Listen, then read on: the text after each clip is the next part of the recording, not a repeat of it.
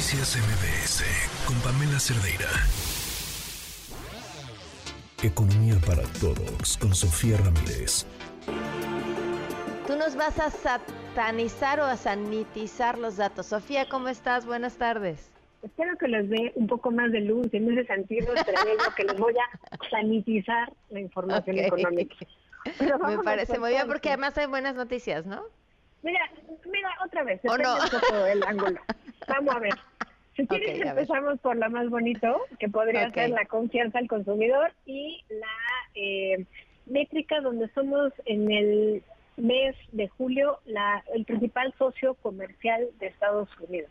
Eso, sin duda, son grandes noticias, porque pues lo hemos platicado, parte del eh, desempeño que ha tenido la economía mexicana, perdón, es en vez de junio, con N, no, no con L. Oye, eh, pero tengo una duda, ¿no lo éramos ya? Es que subimos y bajamos. En el primer trimestre de cada año, generalmente somos el principal socio comercial porque tenemos una exportación importante de hortalizas.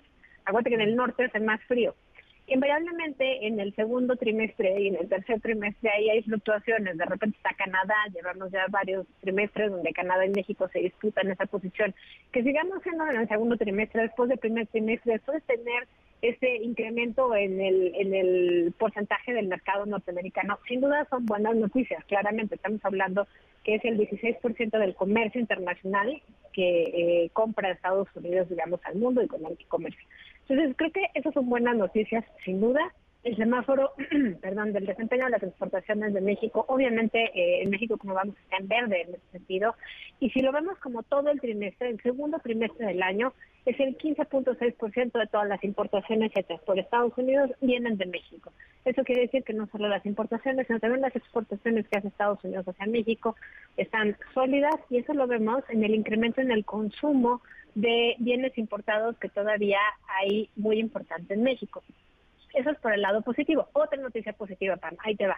Fíjate que en el caso de la expectativa de crecimiento para 2023, el mercado, medido a través, digamos, de una encuesta que hace Citibanamex a todo el sistema financiero, pues pasó de 2.4 a 2.7% para este año, es decir, ya nos estamos acercando al 3%, sin duda hay quienes incluso augura que vamos a crecer al 3.5%. Siempre les bromeo y no a mis colegas economistas que hay que pedirle una disculpa a la Secretaría de Economía porque éramos unos, eh, digo, la Secretaría de Hacienda éramos unos descreídos que no pensábamos que íbamos a llegar al 3%. Lo más probable es que sí se alcance el 3%, porque si la economía no se contrae el resto del año, ya estamos por arriba del 3%. Si se contrae poquito, incluso podríamos estar cercanos al 3%. Entonces, bueno, pues realmente esas son buenas noticias. Y finalmente, el tema de inflación. Mañana tendremos información de cómo nos fue en el mes de julio, pero de entrada esa misma encuesta Citibanamex requiere que eh, para 2023 vemos que hay una, una disminución en la expectativa de inflación. Estaba en 4.68 en la quincena previa, está ahora en 4.66 para el cierre del año. Recordemos que estamos ahorita bajito de, de 5% eh, de inflación.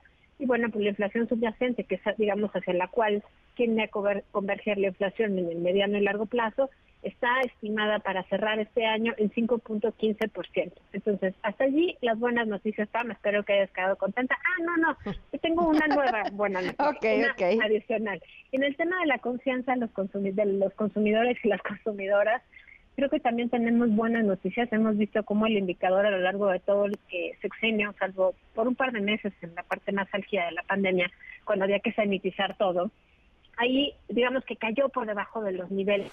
Noticias MBS con Pamela Cerdeira.